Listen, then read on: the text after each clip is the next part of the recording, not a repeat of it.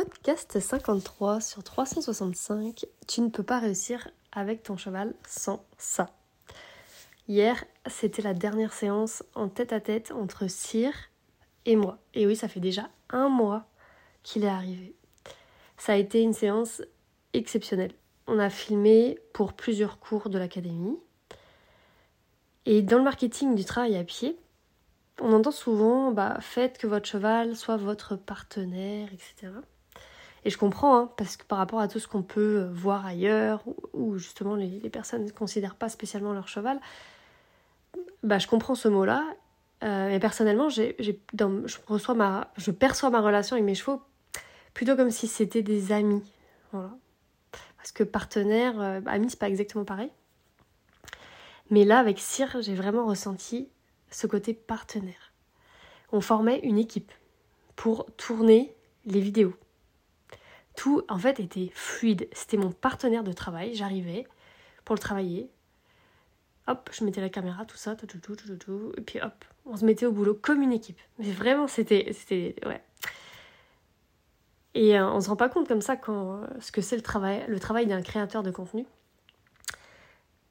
Mais euh, en plus de travailler le cheval, pour le travailler parce qu'il est là pour ça, bah je crée aussi du contenu. Donc avec lui, je filmais en parlant directement. Ça dépend desquels, hein, mais la plupart du temps. Parce que c'est plus facile euh, que de mettre la voix off derrière. Ça me permet de tout expliquer directement. Et du coup, ça demande d'avoir préparé à l'avance qu'est-ce que je vais filmer, pourquoi, donc dans quelle intention, euh, dans quelle partie, pour quel cours, etc., etc. Il y a tellement, tellement de choses à dire qu'on peut vite se perdre et partir dans tous les sens.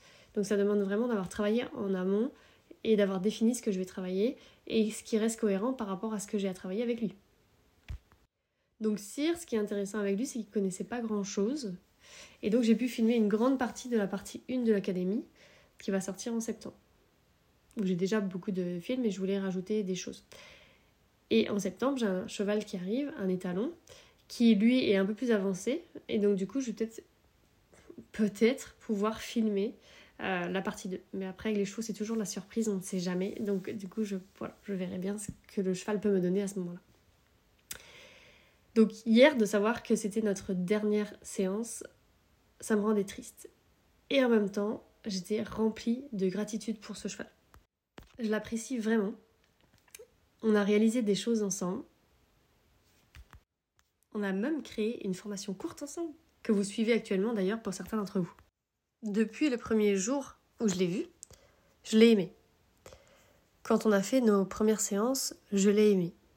C'était dans le pré pendant une semaine, parce que comme il passait, il était très rouge à l'extérieur, je pouvais pas le sortir tant qu'on n'avait pas mis en, en, place une communication de base pour euh, que chacun puisse être en sécurité. Quand il a sauté la carrière, la deuxième semaine, je sais pas si vous vous rappelez, quand j'ai essayé un exercice en liberté et qu'il a sauté, bah je l'ai aimé. Quand on était bloqué sur le coucher, j'arrivais pas du tout. Je l'ai aimé. Quand il se sentait mal et que je baillais pendant des heures en empathie, notamment quand je lui apprenais à baisser la tête et que je touchais avec le stick derrière les oreilles et tout ça, je l'ai aimé. Donc ça peut paraître cliché de dire ça, encore une fois, parce que du coup, des fois, j'ai l'impression d'être dans les clichés, mais pourtant, c'est la réalité. Aimer son cheval, c'est une des clés pour y arriver. Et quand j'ai un cheval au travail, je l'aime. J'aime les chevaux. Chaque relation est très différente, hein, mais je les aime tous. Par exemple, Aguni, que j'avais eu deux mois avant, on était un peu genre euh, potes, meilleurs potes. Vas-y, tape la mise et tout pendant les Némas, c'était très drôle. Là, avec Cyr, il y a une tendresse euh, très forte. Il y a d'autres chevaux, il y en a une que j'avais l'année dernière notamment, où je voulais pas lui faire euh, du tout de bisous, etc. Euh, C'était pas du tout la, la tendresse qui ressortait dans notre relation.